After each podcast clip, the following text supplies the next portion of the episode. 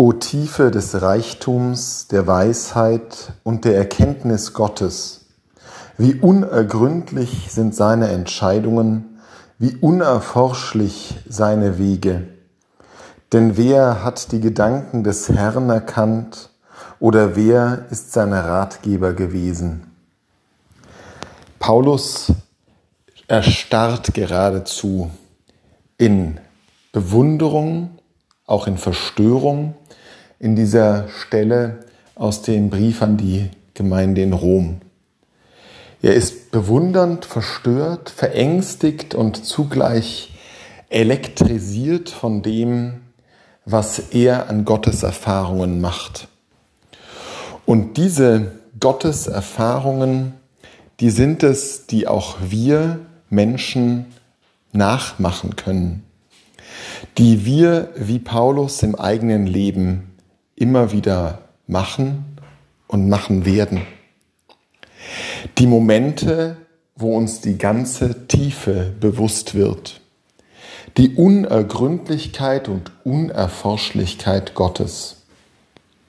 Es sind nicht unbedingt die Momente, in denen wir uns intellektuell auf etwas einlassen, sondern es sind oft die Momente der unmittelbaren Begegnung im Gebet. Texte wie dieser von Paulus haben natürlich bei mystisch veranlagten Frauen und Männern des Glaubens der vergangenen 2000 Jahre immer wieder eine Seite zum Klingen gebracht.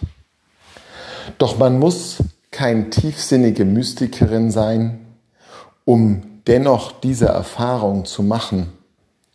Wichtig ist, dass man sich einlässt auf diesen Gott im Gebet, in der Begegnung. Und da ist dann doch eine gewisse Hürde oft da.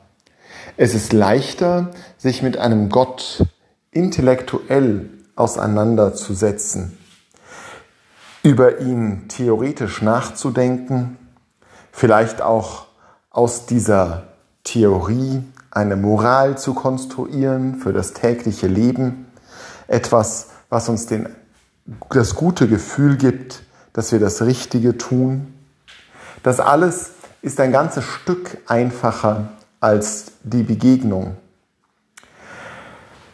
Die Begegnung stellt uns Herausforderungen, die wir schon aus dem Umgang mit den Menschen um uns herum kennen, die aber hier natürlich noch einmal potenziert sind.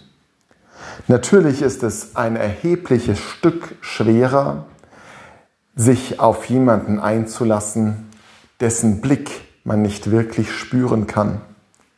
Sich in einen Dialog mit jemandem zu begeben, der einem zumindest nicht sofort verbal eine Antwort geben wird. Und schon in Zwischenmenschlichen ist es ja oft schwierig, sich auf eine Beziehung, auf einen Austausch einzulassen.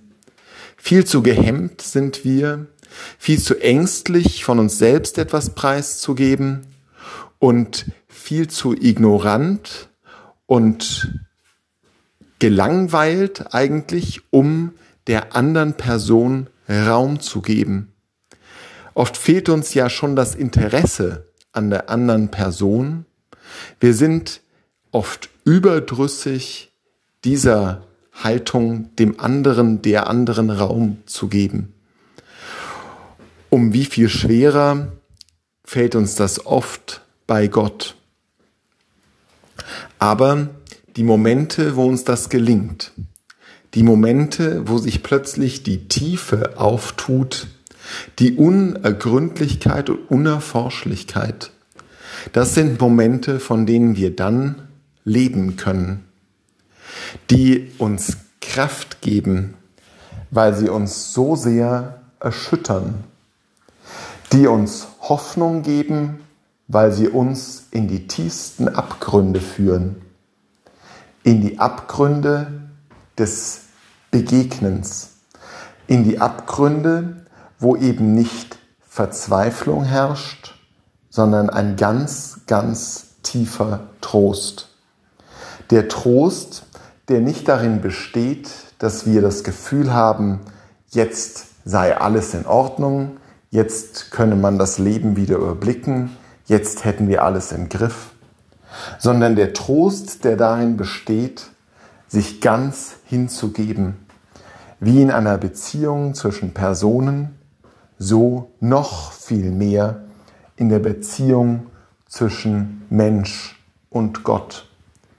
Uns hineinfallen lassen in die Tiefe und den Reichtum der Erkenntnis Gottes kann ein unendlicher Trost sein, wenngleich es nicht das menschliche Bedürfnis nach Sicherheit befriedigt, wenngleich es uns nicht all das gibt, was uns scheinbar das Leben ermöglicht und erleichtert.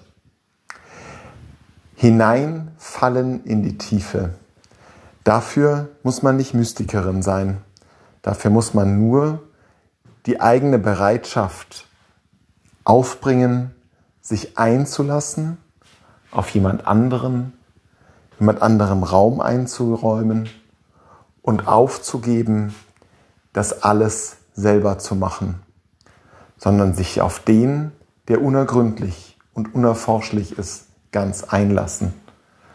Da, da ist der Trost, da, da ist das, was unser Leben halten kann und uns glücklich und froh und dankbar macht. Da ist der Blick in den Himmel.